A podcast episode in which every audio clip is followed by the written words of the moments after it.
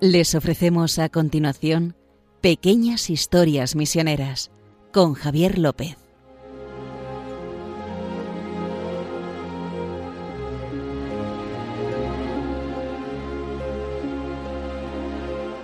Hola, estamos aquí un día más en Pequeñas Historias Misioneras.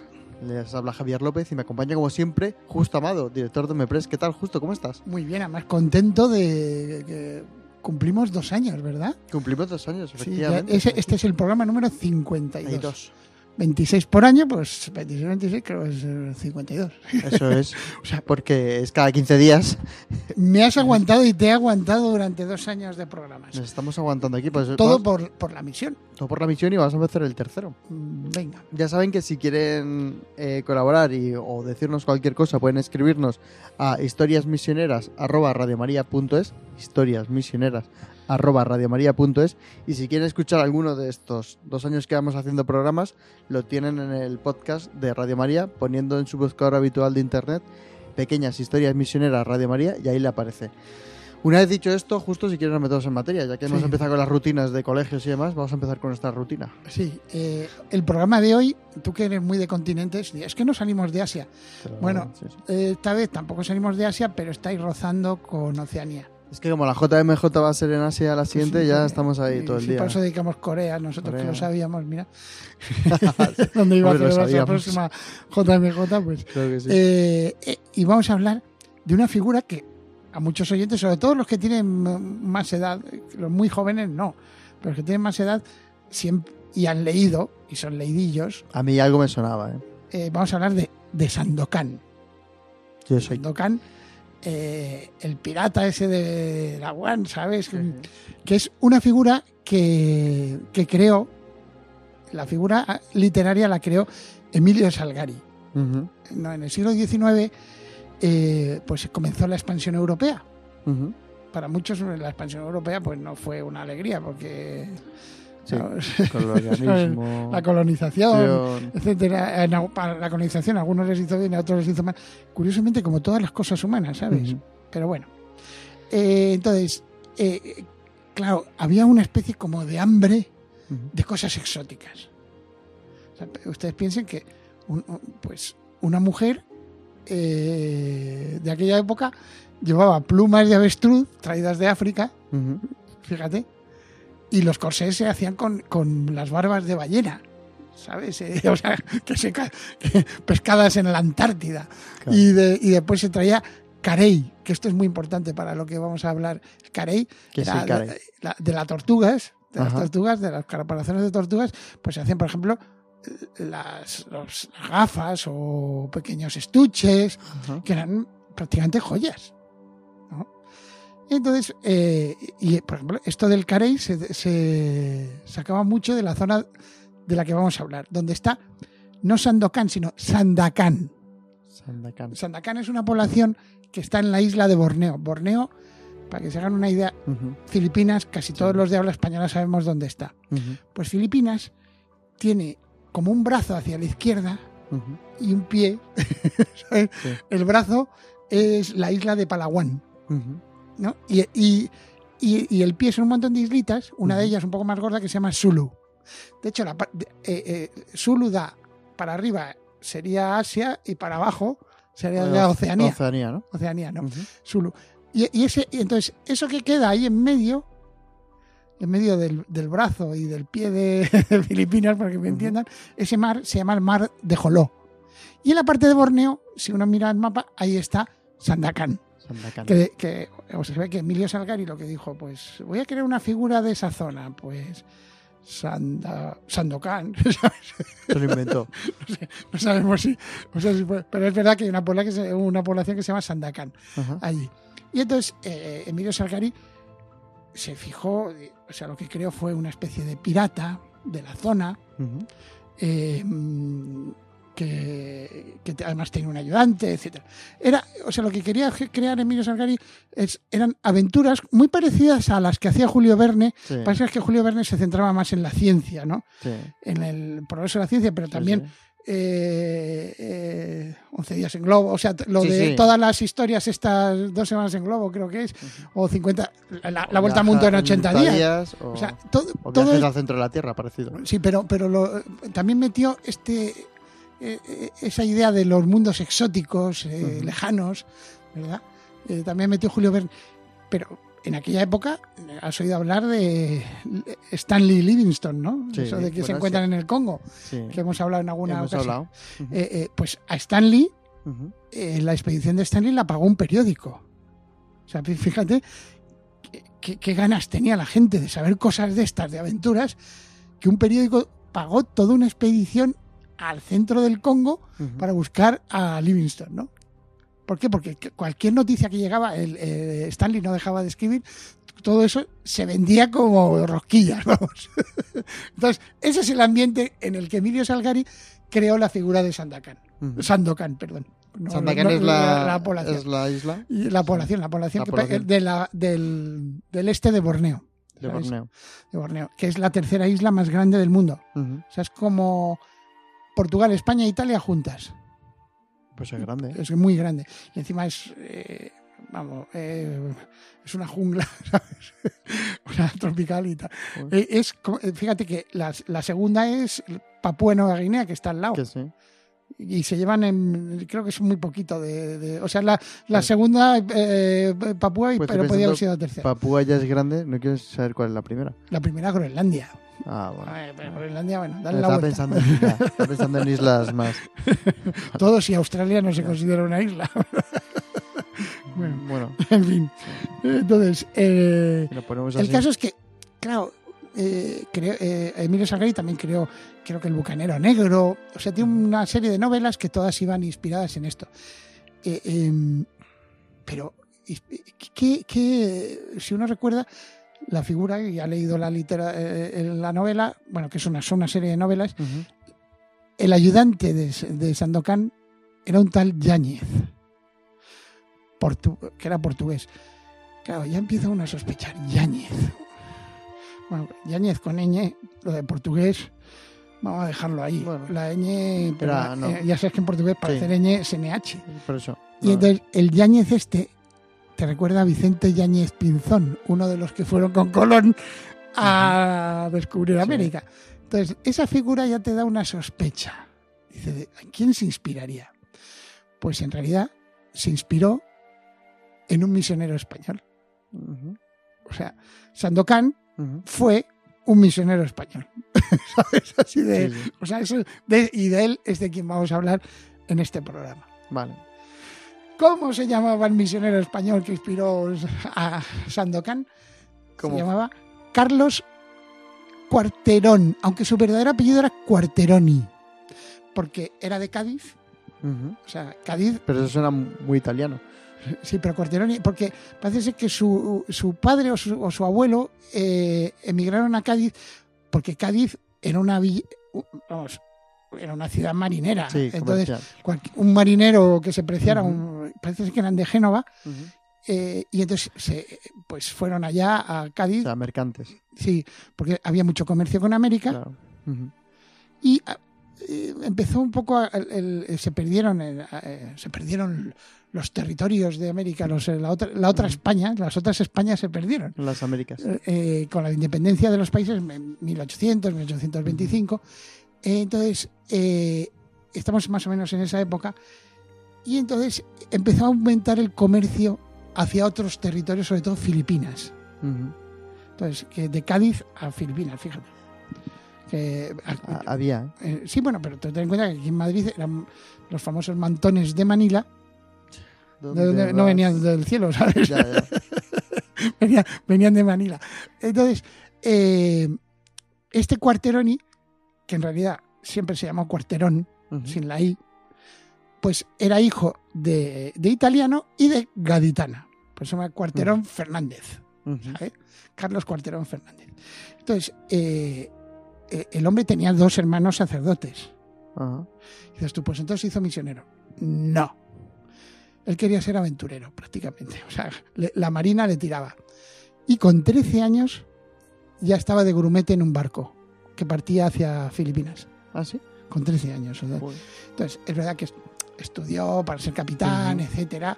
O sea, llegó a ser Qué bueno, capitán. si su padre era. Sí, era marine, o sea, era una familia de marinos. familia de barco, y, mar. y uno que yo que tengo conocidos que son marinos, o sea, los que son marinos Son marinos. son marinos. Es difícil. Alguno dice, se ha quedado en tierra, pobrecillo, este tan clavo. Sí, sí. sí, sí, lo sé yo también. Entonces, son muy. Les tiran. Es que el mar es maravilloso. Entonces, lo que pasa es que en aquella época, que estamos a, la primera mitad del siglo XIX, de Ujú. 1840, 1800, pues era, era, era arduo, o sea, te Sí, sí, podías que- quedar por ahí. O Se sea, lo de. Moby Dick, famoso, Sí. pues hay que ponerlo en esta, en esta época. Y entonces, eh, eh, pues cuando ya logró ser capitán, el hombre mandaba una fragata de Ujú. comercio, no, de- no estamos, estamos hablando de marina mercante, nada Sí, de sí, guerra ni. Ya, ya, ya. Y entonces, eh, y pues te- tenía 26 años, te das cuenta, un capitán con 26 años. Pues era joven, ¿eh? Era joven y brillante, Ujú. un marino espectacular. Y entonces, eh, pues eh, de repente decidió, avisó a sus, a sus jefes, dice, pues ya es que no quiero ser capitán, quiero, quiero ponerme por, por mi cuenta. Y entonces compró una goleta. La goleta se llamaba Mártires del, de Tonquín. Mártires de Tonquín. Sí, sí, o sea, los mártires de Tonquín son eh, muchísimos misioneros que fueron eh, asesinados en, la, en lo, que es, a- lo que era Indochina, que es Vietnam, Laos, Camboya, que fueron mar- martirizados ahí. Entonces ya ponerle mártires de Tonquín le podía haber puesto la furiosa, ¿no? Pues sí. Ya. Pero no, no, pero puso mártires de Tonquín. O sea que ya te dice que el tío Bueno, tenía, era religioso. tenía dos hermanos sacerdotes. Claro, ¿has sí, sí, sí, o sea, era, era religioso el hombre, era de, de verdad, pero no dejaba de ser un capitán en una zona infestada de piratas, Ujú, quizá una de las zonas más remotas del mundo en aquella época, porque aquello, eh, eh, sí, Filipinas, Dice la de Filipinas, ¿no? Filipinas está bien, pero es que eh, eh, la isla de Sulu, por ejemplo, esta que decíamos que está de, de Manila, de la capital de Manila, está a la misma distancia que París de Madrid.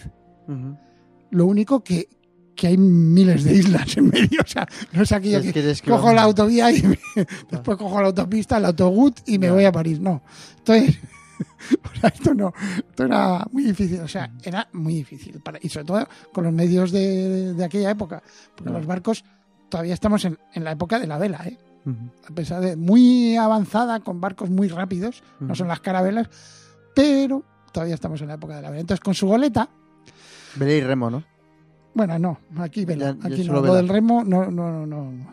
La goleta Mártires de Tonkin eh, lo que hizo fue eh, consiguió una tripulación de filipinos, de 27 Ujú. filipinos, y oficialmente se dedicaba a las perlas y a lo del carey, porque eso iba a producir ¿no? muchísimo dinero, ¿sabes? Es que, es que vamos, va a ser una, una pasada la cantidad de dinero que vamos a sacar.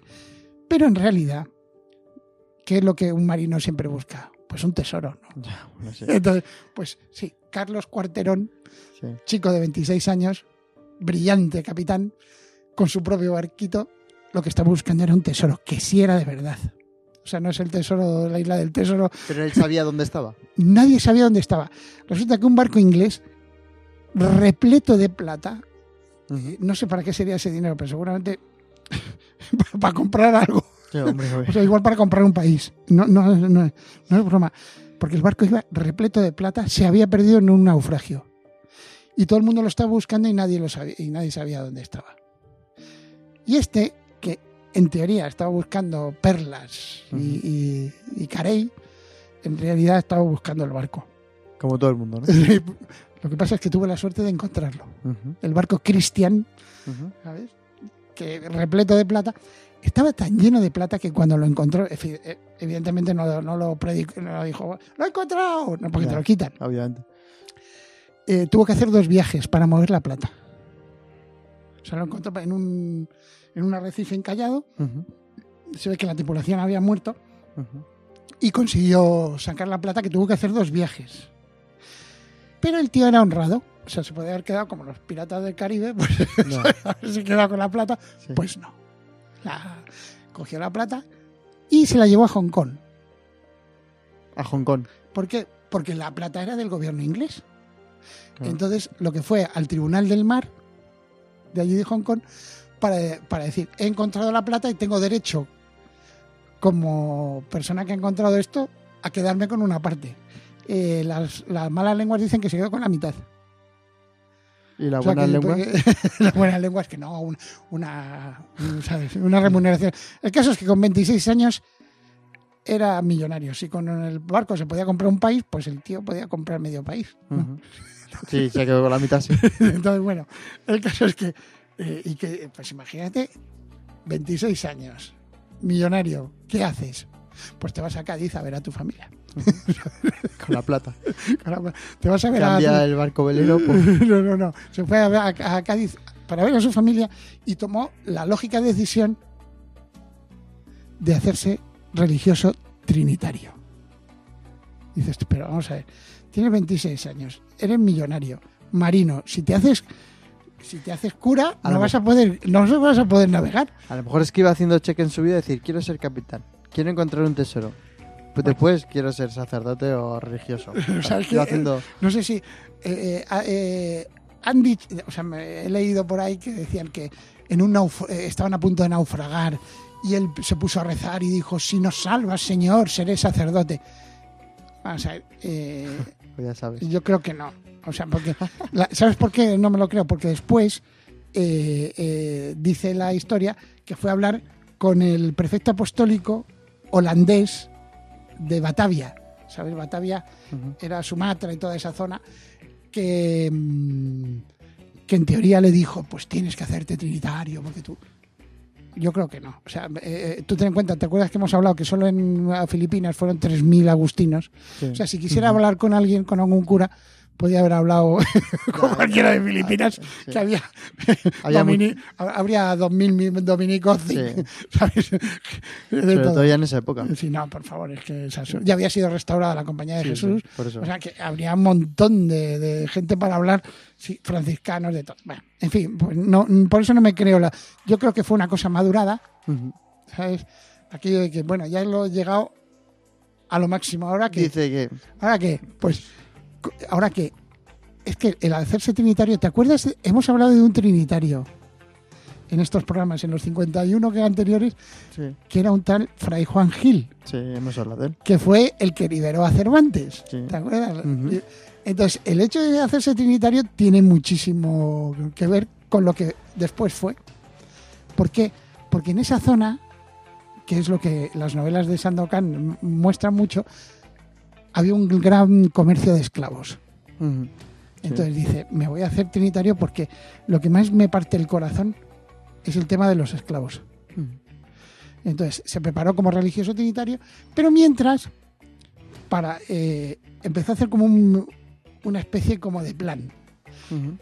Era muy importante, si quería salvar a gente allí, es conocer las costas. Entonces parece ser que fue el primer marino del mundo que hizo perfectamente el mapa de las costas de Borneo. ¿Ah, sí? Sí, sí, él. Pero, pero ya como religioso, ¿eh? O sea, es verdad que las conocía como, como marino, marino. pero entonces eh, para hacer un plan de cómo oye, vamos a- esto lo vamos a en aquella época estaban los ingleses eh, haciendo acuerdos con los con los rajás que es como se llaman los, los jefes de esas zonas el rajá de Brunei que todavía existe el país Brunei Ujú. Sí, ¿sabes? sí, sí. Los, maja- los marajás y rajás, etcétera.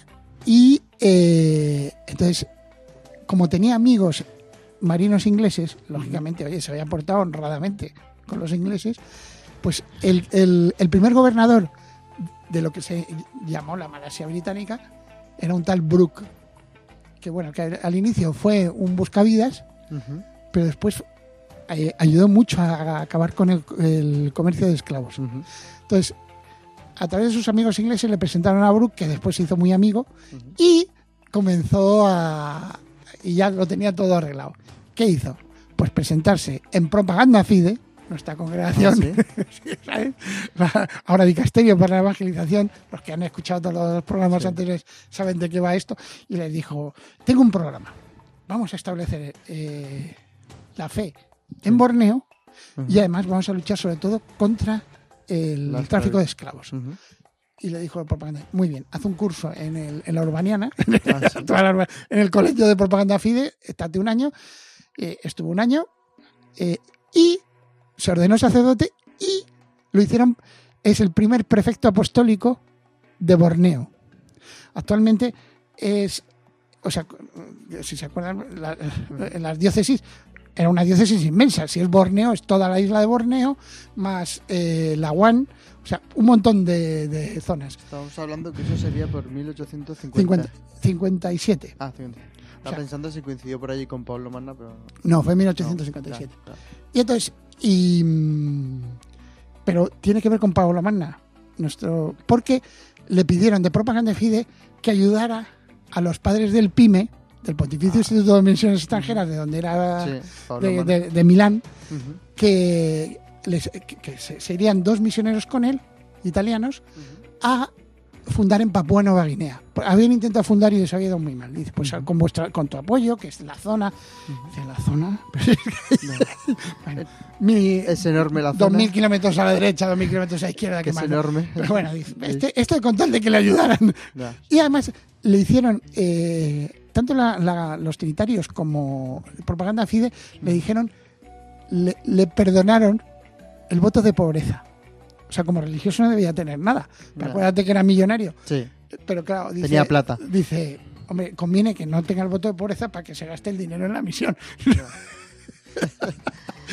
Mejor tenerlo nosotros. Es de todas maneras ya recibía ayuda, sí, te- no es broma. Y entonces, y habló con el sultán de Brunei y se creó la primera, la primera iglesia en Borneo. Es verdad que había habido a- a varios intentos, también en tiempos de San Francisco Javier, ¿eh? Pero no habían logrado. Y desde Filipinas, porque, claro, siguiendo el, el brazo de, de- que habíamos hablado de Palawan Sí. y las islas estas Sulu, pues llegabas a Borneo. Pero como era una zona tan inhóspita y además las tribus eran tan guerreras, No, además también yo creo que por ahí había también caníbales. Lo que te iba a decir, digo, es peligroso. Te, lo, te lo. No- ¿Nos queda mucho tiempo? Un par de minutos. Uf, uf, pues, Poco. eh, bueno, el caso es que, eh, que sepas que en el mes misionero extraordinario de 2019, Sí. en la zona esa, en la, la- la diócesis que ha acabado siendo la continuación Sí. de del- la prefectura apostólica de Borneo, Sí. se llama Kota Kinabalu. Entonces recordaron a los misioneros, es decir, al misionero Mm. que fundó esto, a Carlos Cuarterón. Entonces tiene eh, un monolito, dicen un monolito gigantesco, con la cabeza de él, que es una, una barba inmensa, Ah, como, vamos, como lo podías coger, hacer la foto y ponerlo en, en la portada de la novela de Sandokan. porque es, es clavado, como te lo imaginas. Sí. Y, y es bonito lo que pusieron, porque pusieron, ¿no? Eh, además sí, eh, han organizado una especie de peregrinación que lo hacen todos los años, que van al primer lugar ¿Dónde a donde llegó? se celebró la misa, la primera Ah. misa que es desde entonces no ha dejado de haber misas en Borneo, que es la llegada de la Eucaristía. Cuando ya está Dios en Borneo, Sí. físicamente incluso. Y después el lugar de la primera casa y la primera iglesia. Pero todo en Borneo. Todo en la zona de Kota Kinabalu, Ah, que está eh, Sandokan está mirando hacia la- el mar del sur o mirando hacia las Filipinas, esto ya está mirando hacia el norte, ¿sabes? Kota Kinabalu. Y entonces ya se quedó ahí y además lo gracioso es que va diciendo, pues en tal año se, en tal año se lo Mm. nombraron tal, tal, va contando toda la historia del haciendo- ¿Va haciendo una peregrinación o algo? no, no, no, pero en- digo en el monolito que Ah, pusieron ponen monolito. las fechas de todo. Y ahora, y, y acaba diciendo, y está enterrado en la Catedral de Cádiz. Ah, sí.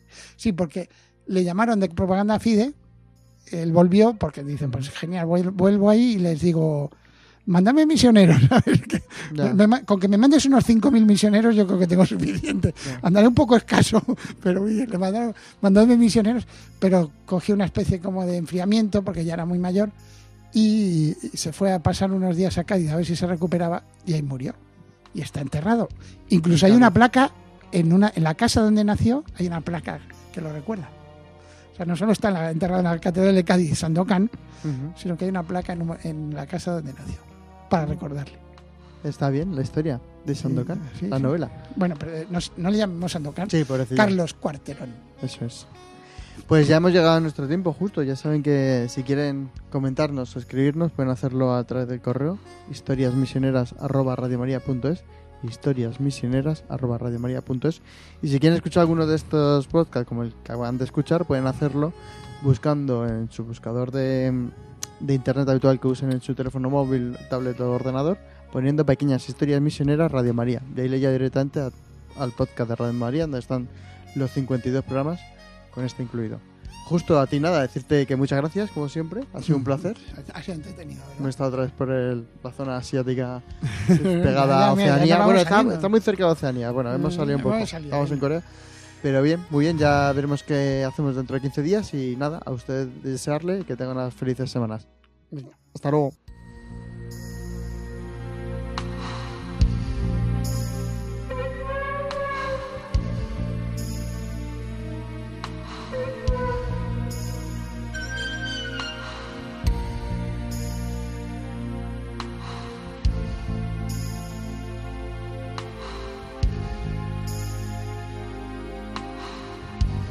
Han podido escuchar en Radio María Pequeñas Historias Misioneras, un programa dirigido por Javier López.